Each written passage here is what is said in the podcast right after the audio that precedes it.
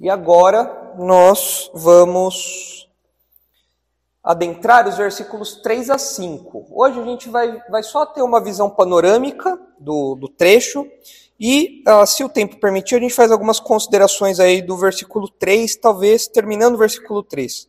E aí os versículos 4 e 5 a gente estuda posteriormente. Mas vamos ler então aí o que diz os versículos 3 a 5. E eu quero que os irmãos é, reparem aí no texto, é um, é um texto carregado no sentido de várias palavras que são é, diferentes do nosso contexto diário, né? E é um, é um trecho carregado porque Pedro vai conectando uma série de verdades. Agora, não mais a eleição. Os versículos anteriores que nós estudamos, os versículos é, 1 e 2, especialmente o versículo 2, falava sobre a eleição. Então, falava da eleição é, pela presença de Deus Pai, a em santificação do Espírito, para aspersão e obedi é, para obediência e aspersão do sangue de Jesus. Então eram verdades relacionadas à eleição, à escolha dos crentes. Agora, no versículo, dos versículos 3, 4 e 5, a palavra que rege, por assim dizer, esse período é a regeneração. Pedro vai falar várias verdades que estão conectadas, ele vai apresentar várias verdades que estão conectadas à regeneração. Então eu vou, eu vou fazer uma leitura com vocês, vou apontar a estrutura e aí eu quero que os irmãos comentem, ó, tal coisa me chamou a atenção, ó, isso daqui eu não entendi direito, e aí a gente vai iniciar o nosso estudo desse trecho. Então olha só, 1 Pedro 1:3. Bendito o Deus e Pai de nosso Senhor Jesus Cristo, que segundo a sua muita misericórdia, nos regenerou para uma viva esperança, mediante a ressurreição de Jesus Cristo dentre os mortos, para uma herança incorruptível, sem mácula, imarcessível, reservada nos céus para vós outros, que sois guardados pelo poder de Deus, mediante a fé, para a salvação preparada para revelar-se no último tempo. Então, falei para vocês que era um trecho carregado e é mesmo. É um trecho que tem aí algumas coisas que a gente até estranha. Mas vamos lá, qual é a estruturazinha que a gente percebe aí? Se vocês ah, repararam na nossa leitura, você percebe que a regeneração ela está conectada com três alvos. E a gente percebe esse alvo por conta da repetição de uma preposição. Preposição a gente conhece é, a, pela musiquinha que eu cantava na escola. Para, ante, após até com, contra D. E aí são, as, são esses, essas, esses conectores que tem aí, né? Que indicam a, a, a, ordem, aí o propósito, no caso é o para. Onde estão essas preposições aí? Você vê ali que ele nos regenerou para. Ele nos regenerou em primeiro lugar para o quê? Uma viva esperança, certo? Isso está no versículo 3. No versículo 4, ele nos regenerou para o quê? Para uma herança incorruptível. E no versículo 5 ele nos regenerou para o quê? Para a salvação. Então esse para, essa preposição, que no grego é preposição eis, indica propósito. Então ele nos regenerou para isso. Ele nos regenerou para aquilo e ele nos regenerou para aquilo. Bom é que Pedro é bem didático, né? Pedro coloca ali as coisas, ó, assim, assim, assado. Só seguir o roteirinho que não tem tempo ruim, você vai entender o que ele quer dizer. Então ele coloca aí esses três alvos da a regeneração. Ah, quais são esses três alvos? No versículo 3, a gente percebe aí uma esperança viva. O texto é claro, não tem como fugir. Ele nos regenerou para uma esperança viva. No versículo 4, que é o segundo alvo, ele nos regenerou para uma herança incorruptível. Essas três palavras que aparecem aqui, incorruptível, sem mácula e imarcessível, a gente vai ver em outras ocasiões, que são é, adjetivos que Pedro coloca, né, então incorruptível, sem mácula e imarcessível, que mostram algo que não se corrompe, é algo que não se deteriora, é algo que não se desfaz, é algo que é duradouro e que não tem defeito nenhum. Ah, tem alguma tradução diferente aí do versículo 4? Porque imarcessível é uma palavra que a gente não usa no dia a dia, né? Perecer, né? É algo que não perece, é isso? Então é, é uma herança que não pode é, perecer, macular-se ou perder o seu valor. Essa aí é a, é a NVT? NVI. Então a, a NVI colocou essas três palavrinhas aí. A ideia é essa, a ideia de, é de ser uma herança que não, não se deteriora. É uma herança que ela fica intocável e ela não tem mácula nenhuma, ela não pode ser destruída e ela não pode ser manchada. Então, nós somos regenerados e por causa da nossa regeneração, nós podemos ter acesso a essa herança agora. E em quinto lugar, a gente, em terceiro lugar, no versículo 5, a gente percebe aí uma salvação escatológica. Isso é o que talvez chame mais a nossa atenção em Pedro. Porque quando a gente olha para Paulo, Paulo enfatiza muito a salvação no sentido da nossa experiência subjetiva no passado. Então, é, é, é a salvação que nós obtivemos em Cristo. Nós fomos salvos da condenação do pecado, nós fomos salvos da culpa do pecado. É algo que na nossa história diz respeito ao passado. Mas olhando aqui para o versículo 5, essa salvação ela vai acontecer em que tempo? No passado, no presente ou no futuro? No futuro. Que salvação é essa? Então, significa o quê? Que a gente não sabe se a gente vai ser salvo ou não. A gente tem que batalhar para ver se a gente vai para o céu. É isso? Não, tem nada a ver, nada a ver. Quando Pedro fala sobre salvação preparada aqui para revelar-se no último tempo, e isso aparece várias vezes na, na carta de 1 Pedro, essa salvação com esse aspecto futuro, Pedro tem em mente um, é, um sentido completo da salvação. Como assim? Olha só, a salvação ela pode ser aplicada tanto ao passado como ao presente como ao futuro. Então, no sentido passado, o que, que a salvação, a nossa salvação, é, como ela se aplica na nossa vida no passado? Eu fui liberto do quê? Da culpa do pecado, lá no passado. Eu não tenho mais culpa. Eu fui liberto. No presente, como que eu posso falar que eu estou sendo salvo? Eu estou sendo salvo de quê no presente? Eu estou sendo salvo da ou do do domínio do pecado. O pecado, conforme a minha santificação avança, conforme a minha direção pelo Espírito Santo avança, eu vou abandonando o pecado, vou abandonando os vícios, vou abandonando aquilo que é errado, e nesse sentido eu estou sendo salvo. Salvo do quê? Do domínio do pecado. Agora, no futuro, eu vou ser salvo de quê? Da presença do pecado. Exatamente. Então eu posso falar de passado, presente e futuro. E aqui Pedro fala de algo futuro, mas ele não foca somente na presença do pecado. Ah, você livre da presença. Não, Pedro foca um pacotão. Esse pacotão envolve muita coisa. A salvação do crente no futuro envolve muita coisa. Envolve ah, novo céu e nova terra. Pedro fala isso mais para frente. É, em 2 Pedro ele fala sobre novo céu e nova terra. Envolve uma nova criação, então, né? Envolve a nossa glorificação, que é a não ter mais a presença do pecado nos nossos corpos. Envolve a ressurreição. Envolve uma série de coisas que vão acontecer ainda no futuro.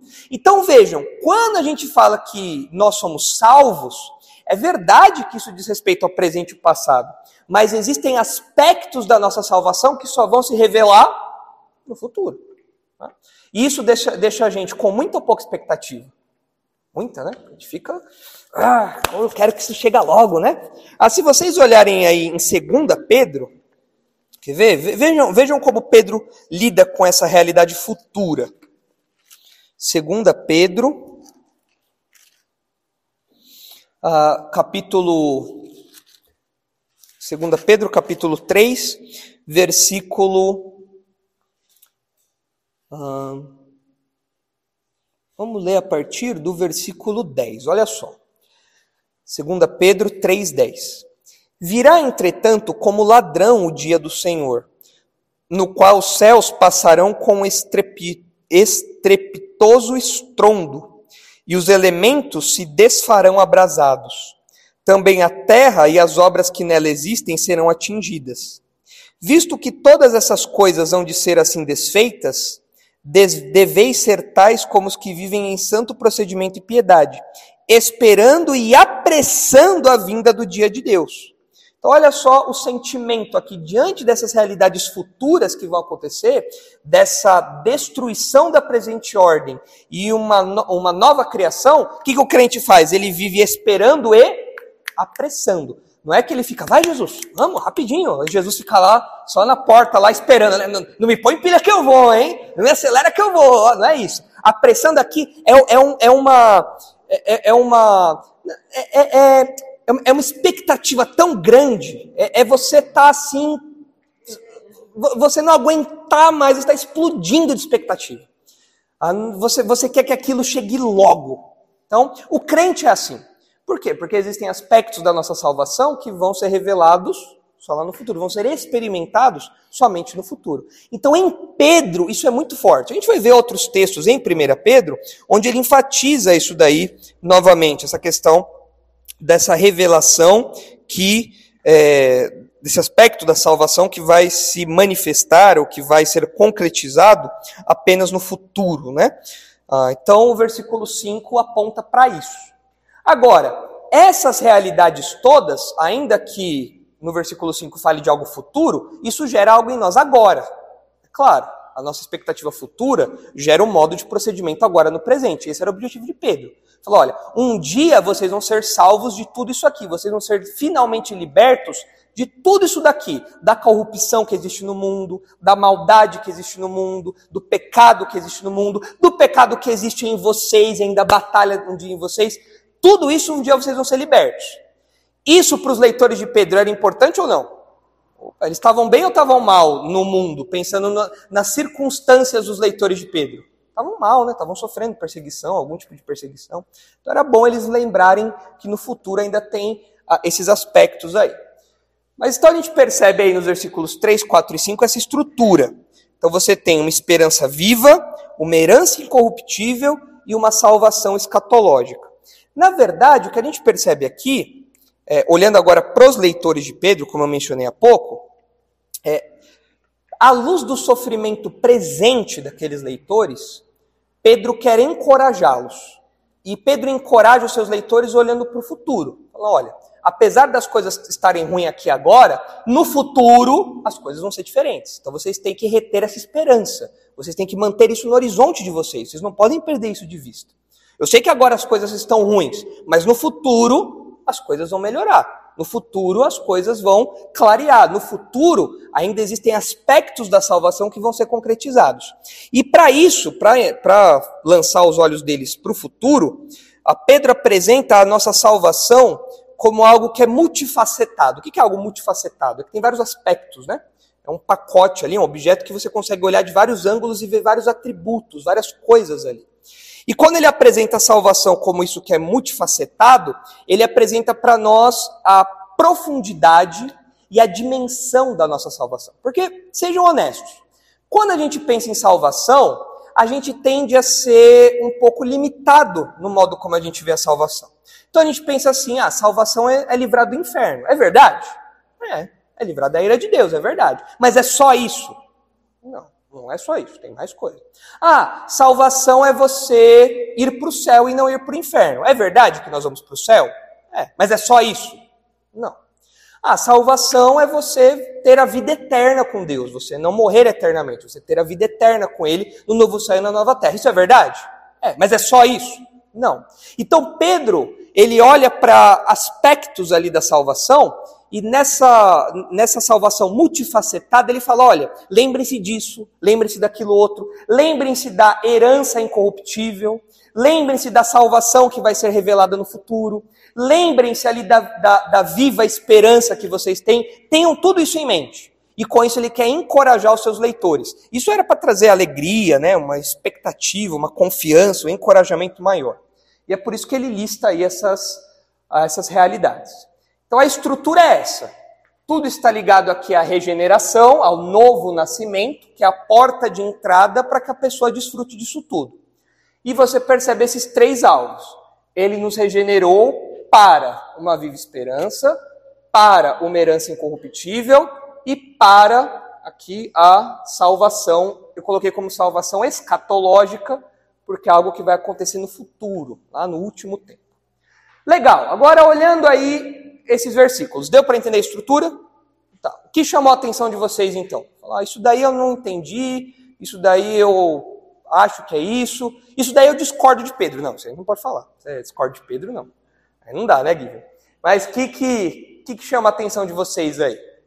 Agora que vocês entenderam a estrutura, olhando aí para o que Pedro apresenta, o que, que chama a atenção de vocês? Qual detalhe salta aos seus olhos?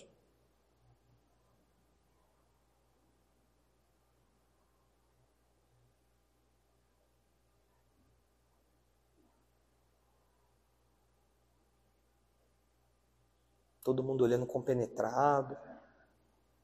O que, que você olha e fala, nossa, essa palavrinha aqui me, me encafifa, como eu costumo dizer. Essa palavrinha aqui me deixa pensativo. O que, que chama a sua atenção aí no texto? Ah. Hum, interessante. Aqui o comecinho, né? Nós somos guardados pelo poder de Deus. É interessante, Lorena, que essa palavrinha aqui, guardados, ela é sinônima, quase, dessa palavrinha aqui, reservada no céu. Ela é quase sinônima, ou seja, o crente tem uma, tem uma herança que está guardada. Mas o crente também está sendo guardado para herança. Olha que legal. Deus está nos preservando para desfrutar de uma herança e ele está preservando a herança para que a gente possa desfrutá-la. Então, olha só como é um cuidado completo. Já pensou? Você chega lá, legal, estou preservado. Aí eu chego lá, a herança está tudo caindo aos pedaços. Tá tudo. Já foi em hotel velho? Já? Você se em hotel velho? Aquele carpete cheio de mancha de sangue, já. Aquele carpete cheio de, cheio de ácaro, já tudo amarelado. Você acende a luz do banheiro, o banheiro não acende. Você fala, poxa, eu estou bem, eu estou preservado, mas a herança isso daqui não está não, não tá cuidado. A, com o crente não é assim. Nós somos guardados pelo poder de Deus e a nossa herança ela está reservada também. Ela está lá guardadinha para gente. Então as duas coisas estão guardadas, as duas coisas estão preservadas. Interessante isso. Então essa, essa relação chama a nossa atenção. O que mais?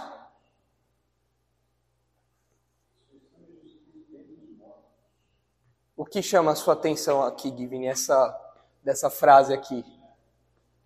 Mas o, o, que, que, o que, que te estranha aí?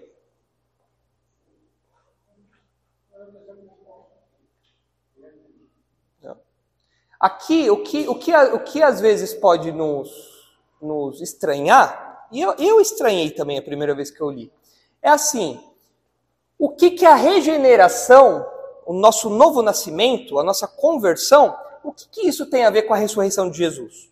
Porque ele fala que nós fomos regenerados mediante a ressurreição de Jesus, ou seja, a ressurreição de Jesus é um, é um meio, é um instrumento pelo qual algo acontece. Como, como assim? Jesus ressuscitou lá atrás, e o que, que isso tem a ver com a minha regeneração hoje? O que, que isso tem a ver com o meu, o meu novo nascimento? Por quê? Se ele não tivesse. É. Aí, aí a gente. Exatamente. Aí a gente pensa um pouquinho, fala, ah, então tem uma relação. Tem uma relação porque se Jesus não tivesse ressuscitado, a regeneração não ia acontecer. Exatamente. Então a gente tem que, a gente tem que pensar um pouquinho nessa conexão, porque nem sempre ela é tão imediata. Né? A gente tem que pensar um pouquinho nos efeitos dela. Legal. Então essas são umas impressões gerais aí. Vamos começar então a ver o versículo 3? Eu acho que a gente consegue completar uh, o versículo 3 hoje, qualquer coisa a gente completa depois. Mas vamos começar então falando dessa esperança viva. O texto começa dizendo aí o seguinte: Bendito o Deus e Pai de nosso Senhor Jesus Cristo. Essa, a, essa, esse comecinho aí, a, quando Paulo fala bendito Deus e Pai, ele está propondo um louvor a Deus. Ele tá, ele, a gente poderia falar ali no lugar de bendito é seja louvado, louvado seja Deus é uma, é uma expressão, de, é uma doxologia, é um ato de adoração, de louvor a Deus. como, e, e é um ato de adoração que envolve gratidão, profunda gratidão pelo que ele fez. E isso era comum do judaísmo. Quer ver? Se vocês olharem aí alguns textos, abre aí, por favor, Isaac, no Salmo 72. Olha como desde o Antigo Testamento essa essa prática de bem dizer né, a Deus, de louvar a Deus, já era algo comum, era algo que o, o Antigo Testamento estava habituado. Olha só aí, Salmo 72, 18 a 19. Olha só, finalzinho ali do Salmo, né? Bendito seja o Senhor Deus, o Deus de Israel, que só Ele opera prodígios. Bendito para sempre o seu glorioso nome e da sua glória se encha toda a terra. Amém e amém. O que é esse bendito aqui? É essa expressão de louvor. Seja louvado. É, é, é, é um ato de, é, é, de louvor, de adoração a Deus, reconhecendo quem Deus é, reconhecendo os seus atributos e seus feitos. Olha aqui. No versículo 18, Deus é louvado, Deus é engrandecido, Deus é adorado, porque ele opera prodígios, maravilhas. Diante daquilo que Deus fez por Israel, Deus fazia por Israel, o que, que o povo tinha que fazer? Adorar. Seja bendito, Senhor, nós te louvamos, nós te engrandecemos por isso. Ah, bendito para sempre o seu glorioso nome, ou seja, diante do glorioso nome de Deus, desse nome de peso, desse nome de perfeição, do próprio Deus com Deus perfeito, cabe ao homem apenas exaltá-lo, adorá-lo. Essa é uma postura que era conhecida dos judeus. Olha aí o Salmo 106 também, Salmo 106, 48.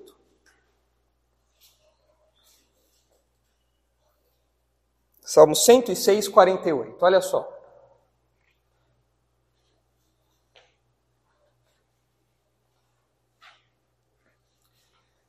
Bendito seja o Senhor, Deus de Israel, de eternidade a eternidade. E todo o povo diga amém e aleluia. De novo aqui, essa expressãozinha de louvor no final do salmo, encerrando o salmo. Ó, bendito seja Deus, louvado seja Deus. E é curioso a gente observar que, evidentemente, por influência de textos como esse, pela, por influência da, do Antigo Testamento, né, da, da religião do Antigo Testamento, quando nós olhamos para o Novo Testamento, a gente vê essa expressão de adoração, de louvor também. Quer ver um que eu acho muito legal? É Lucas 1, 68. É a adoração de Zacarias, quando ah, ele, ah, no, no, versículo 68, de Zaca, com Zacarias, é quando ele. Quer ver aqui? Deixa eu só confirmar aqui para não, não falar besteira, mas é, eu acho que é Cadê? Lucas 1, 68. Isso, é isso mesmo. É, ah, logo depois aí do nascimento de João Batista. E olha só aí é, o que diz Zacarias. Isso depois do nascimento de João, né? Que, vocês devem lembrar da história, Zacarias fica mudo, né? E aí tinha que dar um nome para a criança de João Batista lá, né? E aí ele não conseguia falar e pegou a plaquinha lá e aí, aí ele voltou a falar. E qual foi a primeira coisa que ele falou? Ufa, finalmente! Não. O que ele falou? Começou a louvar a Deus, né? começou a, a exaltar a Deus. Então, olha aí o versículo 67. Zacarias, seu pai, cheio do Espírito Santo, profetizou, dizendo: Bendito seja o Senhor, Deus de Israel, porque visitou e redimiu o seu povo. Olha só, ele sabia do que estava para acontecer, de tudo aquilo que estava para acontecer. Até mesmo pela figura de João Batista e por, por, pelo que João Batista vai representar. E como que ele abre a sua fala? Ele abre louvando a Deus. Louvado seja Deus, porque a salvação chegou. Nós vamos adorar a Deus agora. Bendito seja Deus, vamos adorá-lo. Finalmente o povo vai ser redimido nos suscitou plena e poderosa salvação na casa de Davi, seu servo, como prometera desde a antiguidade. Ele continua o seu louvor ali, mas ele abre com isso. A salvação chegou, vamos adorar a Deus, vamos exaltar a Deus. Olha aí também Efésios 1, 3. Olha, olha como Paulo é, usa uma expressãozinha que é idêntica à que Pedro usa.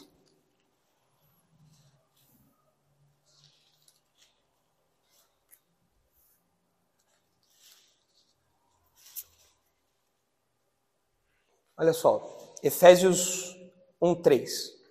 Olha como Paulo começa aí a sua carta aos Efésios também. Bendito Deus e Pai de nosso Senhor Jesus Cristo, igualzinho. Bendito Deus e Pai de nosso Senhor Jesus Cristo, que nos tem abençoado com toda sorte de bênção espiritual, espiritual nas regiões celestiais em Cristo. De novo apontando para aquilo que Deus faz em prol dos crentes e louvando a Deus por isso. E tem 2 Coríntios 1:3 também. Mesma coisa. Abre lá, por favor, Isaac. Olha como Paulo abre também a sua segunda carta aos Coríntios. 2 Coríntios 1, 3.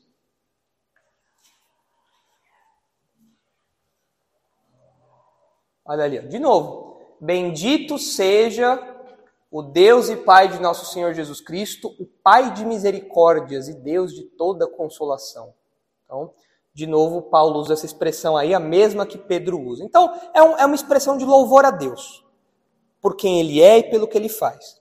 Agora, o que é curioso observar é que essa, essa postura de Pedro, de Paulo, de Zacarias, dos autores dos Salmos, é uma postura que reconhece os atributos de Deus, o favor de Deus, a sua glória, sempre com um coração grato e uma postura de adoração. E quando a gente olha para Romanos 1, a gente percebe que é típico do ímpio não fazer isso. O crente, ele tem que ter essa postura. O crente, ele tem que nutrir sempre uma postura de louvor e adoração a Deus, sempre, em tudo. Mas o ímpio faz o contrário. Olha só Romanos 1, 21 e depois o 25. Então, não louvar a Deus, não promover esse louvor, né? Bendito seja Deus, louvado seja o Senhor. Não promover isso, mas pegar esse louvor e colocar em outras coisas é típico do incrédulo. Olha só Romanos 1, 21 e depois o 25. Olha aí. Porquanto, tendo conhecimento de Deus, não o glorificaram como Deus, nem lhe deram graças. Antes se tornaram nulos em seus próprios raciocínios obscurecendo-lhes o coração insensato. 25 agora, Isaac, por favor. Pois eles mudaram a verdade de Deus em mentira, adorando e servindo a criatura em lugar do Criador, o qual é bendito eternamente. Amém. Quem é bendito eternamente? O Criador. Quem é digno do nosso louvor? O Criador. Quem merece a nossa adoração exclusiva? O Criador. Mas o que, que o ímpio faz? O que, que o pecador faz? Ele inverte isso. Ele, ao invés de louvar a Deus, ele louva quem? A criatura. Ao invés de adorar quem? A Deus, ele adora quem? A criatura. Ele se adora, ele promove a própria adoração, ele adora animais, ele adora os céus, ele adora tudo, mas ele não adora a Deus. Ele não louva a Deus. Ele agradece a tudo. Vocês já viram é, incrédulo agradecendo o universo? Ah, ah obrigado. Ah, agradeço ao universo pelas energias positivas. Louva o universo. A bendito seja, é, bendito seja Sagitário, né? bendito seja Plutão aliado, alinhado com Saturno. Todo mundo é louvado, menos Deus. Então é isso que o ímpio faz. O ímpio pega a adoração a Deus e fala: não, não vou adorar a Deus, eu vou adorar outras coisas. O crente não é assim. O crente, ele é como Paulo, é como Pedro, é como Zacarias, como salmista, ele fala, não, bendito Deus e Pai de nosso Senhor Jesus Cristo. Ele merece ser louvado, ele é digno de nosso louvor. Essa é a postura do crente. O crente louva a Deus. E é curioso que a gente é, pode aplicar isso no nosso, no nosso dia a dia, né? Ah, nessa época que a gente tem vivido aí de, de dificuldade econômica, né? A gente não tem vivido ainda no buraco. Mas Está mais apertada a coisa do que era algum tempo atrás, né? E o mundo inteiro está assim. Mas toda vez que a gente consegue fazer uma compra do mês, não dá uma gratidão a Deus? Fala, nossa, louvado seja Deus, mais um mês que o armário está abastecido. Né? Quando você paga o plano de saúde, né? tá lá o plano de saúde pago, louvado seja Deus que Está ali o plano de saúde garantido. Na época da vacina, né, que estava todo mundo doido para tomar vacina, você tomou a primeira dose, o que, que você falou? Ah, Senhor, obrigado aí pelo universo, pelas energias positivas. Não, você falou o quê? Louvado seja Deus, porque graças a Ele eu consegui tomar essa vacina agora. Então a gente consegue aplicar essa postura de adoração em, em todas as áreas da nossa vida. Né? É, é, é, um louvor que, é, de, é, que Deus merece. Deus é digno de todo louvor. Ele é digno de todo o louvor. Então, essa postura aqui de Pedro, já abrir a sua carta louvando a Deus, é a postura que todo crente tem que ter. Todo crente tem que ser. Bendito Deus e Pai. Amém. Vamos louvá-lo, exaltá-lo, adorá-lo, porque é isso que a gente tem que fazer. Tudo depende dele. E aqui, Paulo, é, Pedro vai exaltá-lo. Pode voltar lá, por favor, Isaac? A Pedro vai exaltá-lo, né? Ele já falou da eleição, que é um motivo de adoração a Deus. Bendito Deus e Pai que nos escolheu. Mas ele vai é, também louvar a Deus por esses aspectos da salvação aqui, né? Ó, bendito Deus e Pai que segundo a sua muita misericórdia nos regenerou. Então, quando eu olho para a minha salvação, eu tenho que louvar a quem? A Deus. Tenho que exaltá-lo. Então é isso que aqueles crentes deveriam fazer e a gente deve fazer também. Agora, note o seguinte: ele fala aí, bendito Deus e Pai de nosso Senhor Jesus Cristo. Esse título de Pai, é, para gente, não é, não é difícil de entender essa relação. A gente já falou um pouco dela lá atrás, porque Pedro estruturou o versículo 2 de acordo com as pessoas da Trindade. Então ele falou do Pai, do Espírito Santo e do Filho. Então isso para nós não é nenhum mistério. Não é nenhuma dificuldade entender isso daqui. Essa relação trinitária de Deus Pai, uh, ter o Deus Filho e o Deus Espírito Santo. Isso daí para a gente não é mistério.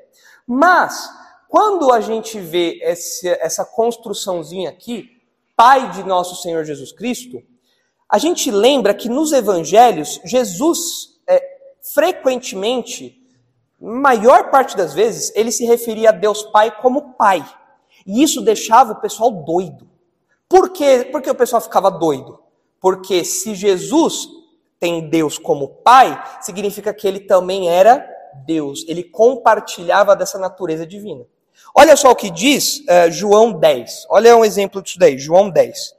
Então, para o judeu, essas palavras de Jesus eram muito agressivas, porque o judeu, comumente, quando ele se referia a Deus como pai, ele não falava meu pai, ele falava nosso pai, é o pai da nação, é o pai de Israel, é o pai, é, é, é o nosso pai, o pai do nosso povo, porque nos libertou do Egito, porque nos criou, tudo mais. Agora, quando Jesus chega e fala, eu faço as obras do meu pai, ah, o judeu queria morrer. Como assim? Falou, que intimidade é essa que você tem com Deus? E aí, em João 10, o, a temperatura esquenta. Porque olha o que acontece. João 10, 30. Olha só o que acontece. Fica muito clara essa relação. Olha o que Jesus diz. Olha o 29. Olha o 29. Aquilo que meu pai me deu é maior do que tudo. E da mão do pai ninguém pode arrebatar. Eu e o pai somos um. Aí aqui, aí já é. Aí aqui a judeusada ficou doida. Falou, não, como é que é? Porque quando ele falou, eu e o Pai somos um, ele estava afirmando o quê? Eu sou Deus. Ah, ainda. Novamente pegaram os judeus em pedras para lhe atirar. Disse-lhe Jesus: Tenho-vos mostrado muitas obras boas da parte do Pai.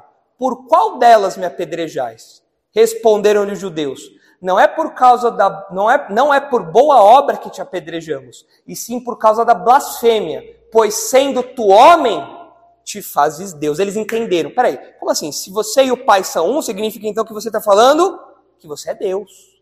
Opa, isso aí não pode acontecer. Então, para a judeusada, isso daí foi, era uma ofensa terrível. Mas para os crentes, isso daí nunca foi dificuldade. Tanto que é, Pedro coloca isso facilmente. Deus e Pai de nosso Senhor Jesus Cristo, acentuando essa relação é, trinitária e a divindade de Jesus. Né? Tanto que na sequência ah, ele fala que Jesus é Senhor, bota lá por favor, Isaac.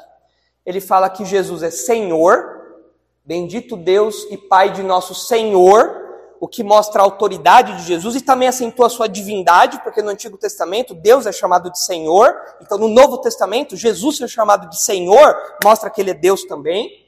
E quando fala de Jesus, acentua, é o nome de Jesus, né? Acentua a sua, a sua encarnação, o fato dele ter se feito homem e ter assumido aí o nome de Jesus. Né? E Cristo, a gente já conhece, é um, é um título messiânico, significa que ele é o Messias. Cristo significa ungido é a palavra grega para Messias, que Messias significa ungido, era alguém escolhido por Deus. Então, todo esse título aí que Pedro usa é a única vez que esse título aparece na carta, Senhor Jesus Cristo.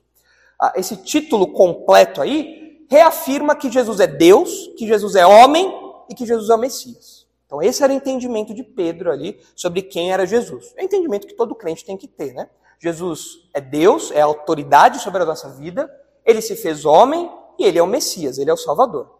Agora, quando a gente olha para, especialmente para a palavrinha pai ali, a, é, é, curioso. Ali, no versículo 3, Deus é pai de quem? No, só no versículo 3, ele é pai de quem? De Cristo. Agora, no versículo 4, olha só, ele fala que nós fomos regenerados para uma herança. Quem é que ganha herança? filho. Então, veja se vocês concordam comigo. De modo muito sutil, Pedro já está falando que assim como Jesus tem Deus como Pai, nós também temos Deus como Pai. Aqui é de modo sutil ainda, porque quem recebe herança é filho. Então, para você, você receber herança, tem que ser filho. Então, se eu recebo uma herança, beleza. Então, eu, eu sou irmão de Jesus certo? E isso fica mais explícito, aí Pedro não tem, não tem nada é, sutil. No versículo 17, olha só, desce aí, Isaac, no versículo 17. Ora, se invocais como pai aquele que sem acepção de pessoas julga, ou seja, ele está assumindo que os crentes chamam Deus de pai. Então, essa realidade é escancarada. Realmente, nós somos filhos de Deus. E é importante a gente é, enfatizar essa questão da filiação divina à, à luz do que os leitores de Pedro estavam experimentando. Lembre-se, eles estavam sofrendo no mundo perseguição, é, perseguição social, represálias, dificuldades por serem crentes.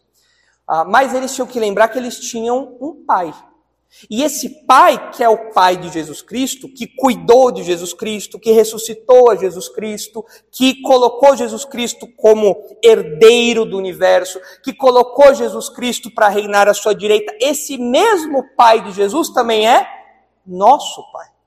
Então tem uma relação íntima ali, tem uma relação mais próxima. Tem uma relação que nos traz para mais perto. Olha, esses títulos não são títulos que ficam lá em cima, distantes. São títulos próximos de nós. Ele é pai de Jesus Cristo, mas ele também é o nosso pai. Agora, para ser, para ter Deus como pai, basta você nascer, é isso? Não, para o incrédulo é assim, né? Para o incrédulo, você nasceu, você é filho de Deus. Todo mundo é filho de Deus. Né? Então o pessoal vai tirar folga no feriado? Não, preciso tirar folga porque eu também sou filho de Deus, né? Pessoal fala popularmente, né? Ah, preciso porque eu também sou filho de Deus. Ou comer um churrasquinho porque eu também sou filho de Deus, né? Mentira. Né? Mentira. Nem todo mundo é filho de Deus. A João fala, né? Aos que creram, deu-lhes o poder de serem chamados filhos de Deus. Aos que creem em seu nome. Então, para você ser filho de Deus, você precisa crer em Cristo. Então você precisa olhar para Jesus e falar: ah, Ele é meu Salvador. Ele é o meu. Sobe lá para o 3, por favor, Isaac. Ele é o meu Senhor e eu creio que Ele é o Messias. Então eu me torno filho de Deus. E aí, aí sim eu posso falar que eu tenho Deus como Pai. Essa é a verdade bíblica. O mundo, o mundo para o mundo, todo mundo é filho de Deus. Mas a Bíblia não trata desse jeito. A Bíblia não lida dessa forma, não. Deus cuida dos incrédulos no sentido de provisão, ah, da chuva, da comida, para crente incrédulo, mas no sentido salvífico, é só para os crentes. Então, para eu ser filho de Deus, primeiro eu preciso ser regenerado. Primeiro eu preciso nascer de novo. Então, essa primeira linha aí de louvor a Deus nos ensina bastante coisa. Né? E olha só como ele continua. Bendito Deus e Pai de nosso Senhor Jesus Cristo, que segundo a sua muita misericórdia. A misericórdia, a gente geralmente faz uma distinção entre graça e misericórdia. Como que você explica graça e misericórdia? Elas sempre aparecem juntas, assim, geralmente, né? Mas como que você distingue uma coisa da outra? Bom, misericórdia é você não receber o que você merece. Então você merece apanhar. Mas aí o seu pai mostra de misericórdia e fala: não, eu não vou te bater. Não vou te disciplinar.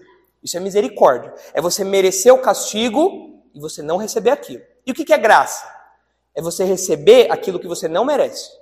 Então, ó, você merecia apanhar, mas eu não vou te bater. É misericórdia. E eu vou te dar um presente. Tá? Isso é graça. Você não merece o presente, mas eu vou te dar. É claro que nesse exemplo você pode falar, nossa, mas Deus foi injusto, então, né? Porque foi misericordioso, gracioso. Mas lembre-se, ah, nós nos revestimos os méritos de Jesus, tem outras verdades envolvidas nisso. Agora, por que, que é enfatizada a misericórdia aqui? É relacionada à regeneração. Nós somos regenerados segundo a misericórdia de Deus. Nós merecíamos ser regenerados? A gente merecia o quê? A morte. Então, por misericórdia de Deus, a gente foi regenerado. A gente não merecia, mas a gente não ganhou aquilo que a gente merecia. Então a gente foi regenerado. Eu gosto muito de Lamentações 3. Abre aí, por favor, Isaac. Lamentações é um livro que quase ninguém lê, né? Eu já, eu já lamento demais no dia a dia, vou ficar lamentando mais ainda, não. Mas Lamentações é um livro poético, estruturado, muito legal. Olha aí, Lamentações 3, 22.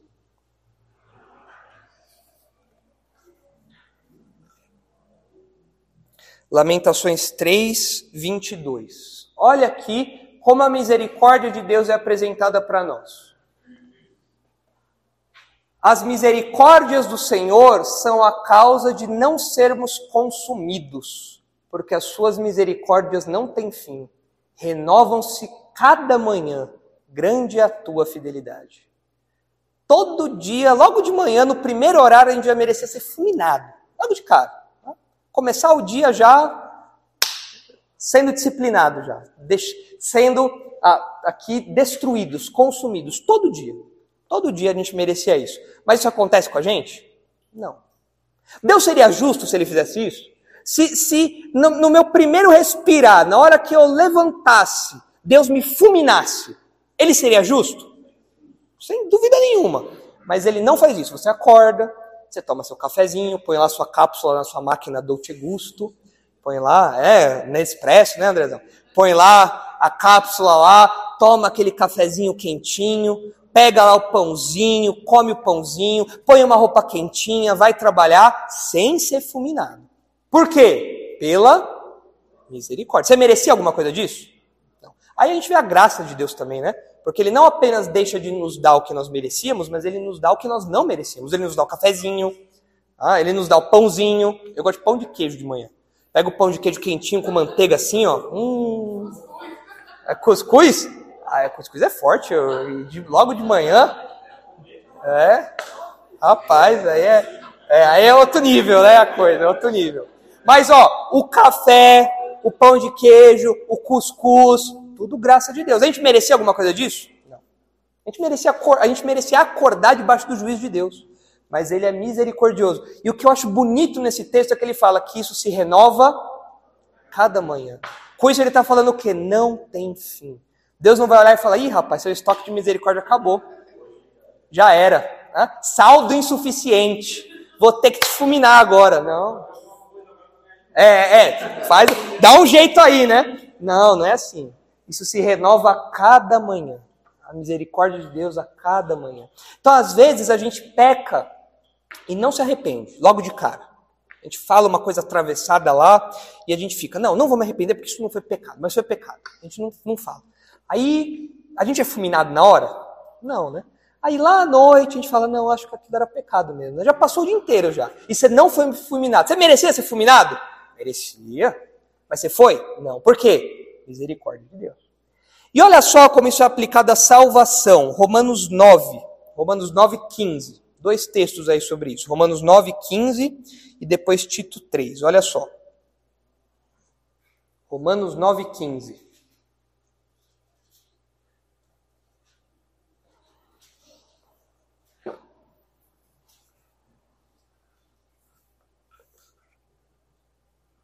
Olha lá. 9, Romanos 9, 15 e 16. Pois ele diz a Moisés, Deus diz a Moisés: Terei misericórdia de quem me aprouver ter misericórdia, e compadecer-me-ei de quem me aprouver ter compaixão. Assim, pois, não depende de quem quer ou de quem corre, mas de Deus usar a sua misericórdia. Então, nós somos salvos segundo a misericórdia de Deus. A nossa regeneração, o novo, novo, novo nascimento, não depende em nada da gente. Depende inteiramente da misericórdia de Deus. Ele falou, ele, Deus olhou para algumas pessoas e falou: Eu vou ser misericordioso e vou salvar essas pessoas. Não porque elas merecem, mas porque meu, no meu caráter há misericórdia. Eu sou alguém misericordioso e eu quero expressar a minha misericórdia salvando aquelas pessoas. Elas não merecem. Elas merecem o inferno mas eu vou poupá-las disso, mandando meu filho para morrer no lugar delas, e então eu vou demonstrar minha misericórdia na vida delas. É isso que a gente aprende na Bíblia. E olha só Tito 3, onde de novo a misericórdia de Deus é enfatizada. Versículo 5. Não por obras de justiça praticadas por nós, mas segundo a sua misericórdia. Ele nos salvou mediante o lavar regenerador e renovador do Espírito Santo. Você tem de novo a misericórdia de Deus como protagonista.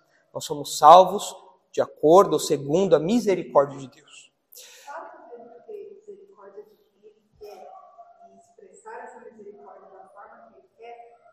É errado a gente pedir pela misericórdia dele. Não, a gente deve pedir pela misericórdia dele. Fala, Senhor, sim, fala, Senhor, derrama a sua misericórdia. Às vezes nós nos vemos em situações, às vezes nós cometemos pecados que têm consequências. E nós nos arrependemos do pecado. Ah, Senhor, o que eu fiz foi errado. Mas nem sempre Deus tira as consequências do pecado. Agora, às vezes, Deus demonstra sua misericórdia não trazendo as consequências do pecado. Então, às vezes, é um, um exemplo, há uma, um, um, rapaz ele faz uma coisa muito errada e isso pode é, respingar nos pais dele, na segurança dos pais dele. Ele se envolveu com gente errada, não deveria ter feito isso, fez besteira e agora ele expôs os pais dele. Ele se arrependeu disso, falou: Senhor, eu não quero que os meus pais é, sofram com isso, tenham algum tipo de prejuízo por causa disso. E eu estou arrependido disso. Senhor, se o Senhor, por favor, use de sua misericórdia para comigo, poupando os meus pais das consequências dos meus atos. Ou às vezes poupando si próprio, Senhor, eu fiz uma coisa que eu não devia. E agora isso pode trazer consequências para mim. Eu estou arrependido. E o Senhor vai ser justo se o Senhor deixar as consequências virem para cima de mim. Mas eu peço pela sua misericórdia que o Senhor segure os efeitos disso. Que o Senhor não, não deixe que, esses, que os, as consequências disso venham para cima de mim. Muitas vezes Deus, Deus responde. Aliás, boa parte das vezes Deus responde com misericórdia. A, a gente assim, às vezes a gente colhe as consequências do nosso pecado porque Deus permite, né? Mas muitas vezes Deus abranda as consequências do nosso pecado. Fala, ó, você não... Isso aconteceu com Davi. Lembram de Davi? Quando ele fez o, é, o censo, a contagem dos soldados, que ele não poderia fazer, e Deus falou: olha, você não deveria ter feito isso. E aí Deus deu algumas opções lá de castigo para Davi, né? E ele falou: antes cair na mão de Deus do que cair na mão dos homens. Porque os homens não têm misericórdia. Agora Deus é compassivo. Né? Então, a gente pode clamar pela misericórdia de Deus e agradecer quando ela vem. Senhor, obrigado.